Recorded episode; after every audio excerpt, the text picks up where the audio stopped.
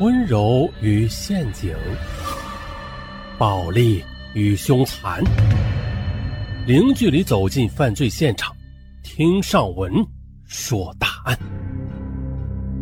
本节目由喜马拉雅独家播出。大家可能都知道，这阳澄湖它盛产螃蟹啊，也不是全部人都知道啊。不过最起码的。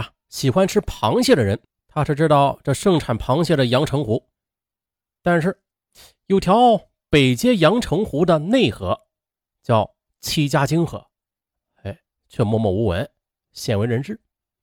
这条小河昼夜不舍地向北流去，哎，却流出了一个一波三折的大案。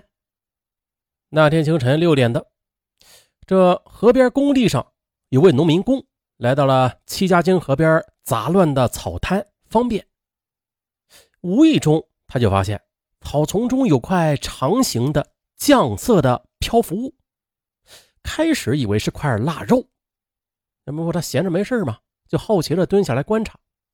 哎，他就发现这块腊肉有点不对劲儿。只见呢，腊肉的边角上有一撮黑毛。哎，他感觉到有点蹊跷。于是，便警觉的蹲下，仔细的查看。他就通过这个肉的皮肤啊，哎越看越像人肉，怎么样？嘿，真的，怎怎么越看越像人肉啊？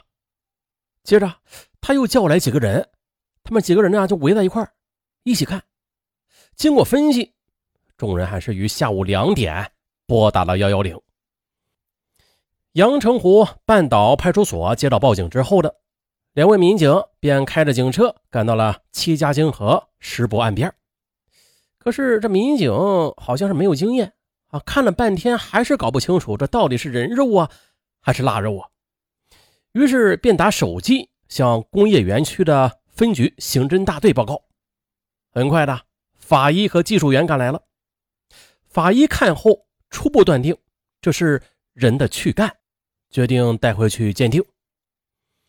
这下发现人肉的消息不胫而走，吃完晚餐的民工们也都好奇的前来围观。啊，这哪行啊？这是现场是吧？得保护。于是为了保护现场，派出所又赶来了一波民警，用黄色的警戒带将这块少有人问津的地方给封锁了起来。到了晚上七时许，法医也是肯定了，这就是一块人的躯干。当晚。阳澄湖半岛派出所便成立了专案组，连夜的开始搜集有关信息。这天是二零一五年的五月十九日，固定为五幺九案件。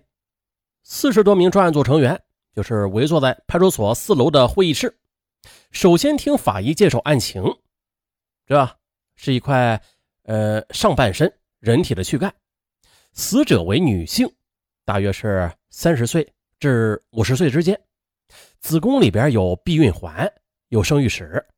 死者子宫较大，以此推出，女性身高是在1.65米到1.70米。尸体已经蜡化，这湿蜡现象形成要经历一个漫长的过程啊，一般需要一个月至一年的时间。而且南方天气潮湿，这个过程很容易被缩短。那从这块躯干的化验结果来看。蜡化是比较严重，说明这名女子死亡的时间约是三个月至半年。听罢法医的介绍，大家就开始分析案情了。因地处偏僻地带，没有监控探头，这给破案带来了难度。有人认为凶手在当地作案，然后又抛尸河边啊，也有其他民警分析，这是凶手在别处作案，抛尸到河里。这躯干呢，又顺着河水漂流而来的，反正是众说纷纭。最后，专案组决定采用传统的笨办法啊，分几路人马先探入小河的周边走访摸排。第二天，其中一路侦查员听到两位渡河清淤的工人会议，说大约十多天前的，他们在打捞淤泥的时候。也曾经打捞起过一块酱色的东西，哎，这啥呀？仔细一看，哦，是块腊肉，小青年也是随手的就扔在了河边的草丛里。另外一路侦查员说，听河边工地上的民工反映，其实有许多人都见过这块躯干，当时都以为是腊肉啊，也都没有当回事这都过去十几天时间了。还有一路侦查员请教了水文专家，这专家就测了河水的流速，河道水面是由南向北流去的，这其速度每秒是零点一米，而水底。则是由北向南流，因不受风力影响，流速非常缓慢。缓慢到何种程度啊？二十四小时流速为一至两米，啊，确实挺缓慢的。那到底是就地抛尸啊，还是漂流而来呀？不好意思，水文专家也无法解答。那根据几路侦查员走访摸排的情况，有人就分析了，认为河里可能含有尸块。凶手在抛尸过程中，也有可能会将死者的遗物一起抛入河里。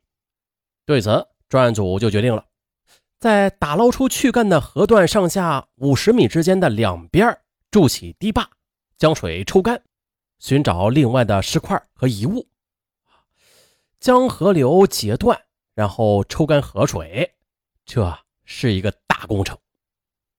但是呢？在没有任何线索的情况之下，也只能采取这个笨办法了。侦查员先请民工筑坝，然后又找来了几台抽水机，二十四小时不间断的去抽水，马不停蹄的抽了五昼夜，这河水才被抽干。那这虽然是个笨办法，但确实有效。河水被抽干之后的，果然的在河底发现了一个女士提包。这是一只棕色底白圆点的手提帆布包，包上带有黑斑。这包内有一部手机、一瓶护肤霜，还有半块红色的砖头等物。砖头与工地上的砖是一致的，这就说明啊，凶手是取走了包里的钱之后的，为了防止这布包浮出水面，于是就地取材的捡了一块砖头，哎，塞入包内，沉入河底的。啊，包内的手机就成为破案的亮点了。经过技术分析的，手机里边有一位女性的生活照片，这是一位中年妇女，背景是苏州园林，鲜花盛开，微笑灿烂。哎，她可能就是被害人了。经过追踪侦查，手机机主姓赵，四十岁，四川南充人，住在附近的畅苑小区。分局刑侦大队四中队副中队长宋天禄带着派出所民警王秋龙啊，开车来到被害女子家暂住的车库来查看。这不看不要紧啊！嘿，这是什么呀？王秋龙见房间里边挂着许多腊肉，便指着竹竿上挂着的一块肉，激动地说：“你们看，这不就是人肉吗？凶手碎尸之后的，将人肉挂在房间里。哎呀，这手段太残忍了！”王秋龙拍着宋队长的肩膀，掩饰不住兴奋地说：“嘿，案子破了，案子破了！”可是宋队长却冷静地伸手取下一块肉，啊，放到鼻子下，仔细地嗅了一下，便摇头道：“不对，这好像不是人肉，这是腊肉啊！啊，我们四川人都喜欢吃腊肉嘛，都有晾晒腊肉的习俗。”哦，哎呀，王秋龙一听，心凉了半截。但是他并不死心，还是建议，哎，还是带一块回去啊，咱们请法医来换一下，万一是人肉呢？宋队长却不容置疑地说：“哎呀，我从小就吃腊肉啊，太熟悉腊肉了，关系不大，不要带了，不要带了。”啊，宋队长官大，王秋龙只能服从，但是他心里却不服，颇为遗憾的回到了所里。那其他侦查员听了他的讲述之后的，也没有引起重视，王秋龙就颇为失望。王秋龙清秀帅气，未脱稚气啊！这三年前呢，从省公安学校毕业之后的，来到派出所刑警中队。虽然时间不长吧，但是他干活善于动脑子，并且心细如发。经过几天侦查，没有发现更多的线索。王秋龙只能试着打手机主人的号码，哎，没想到对方竟然接了，是个女人的声音。哎呦，王秋龙吓了一大跳，是死人妇，不可能啊！哎，你是手机的主人吗？对方坦然地说：“啊，是的。”王秋龙又问：“那么你在哪儿啊？”女人说：“我在厂里上班呢。你是谁呀？”哎，王秋龙彻底懵了。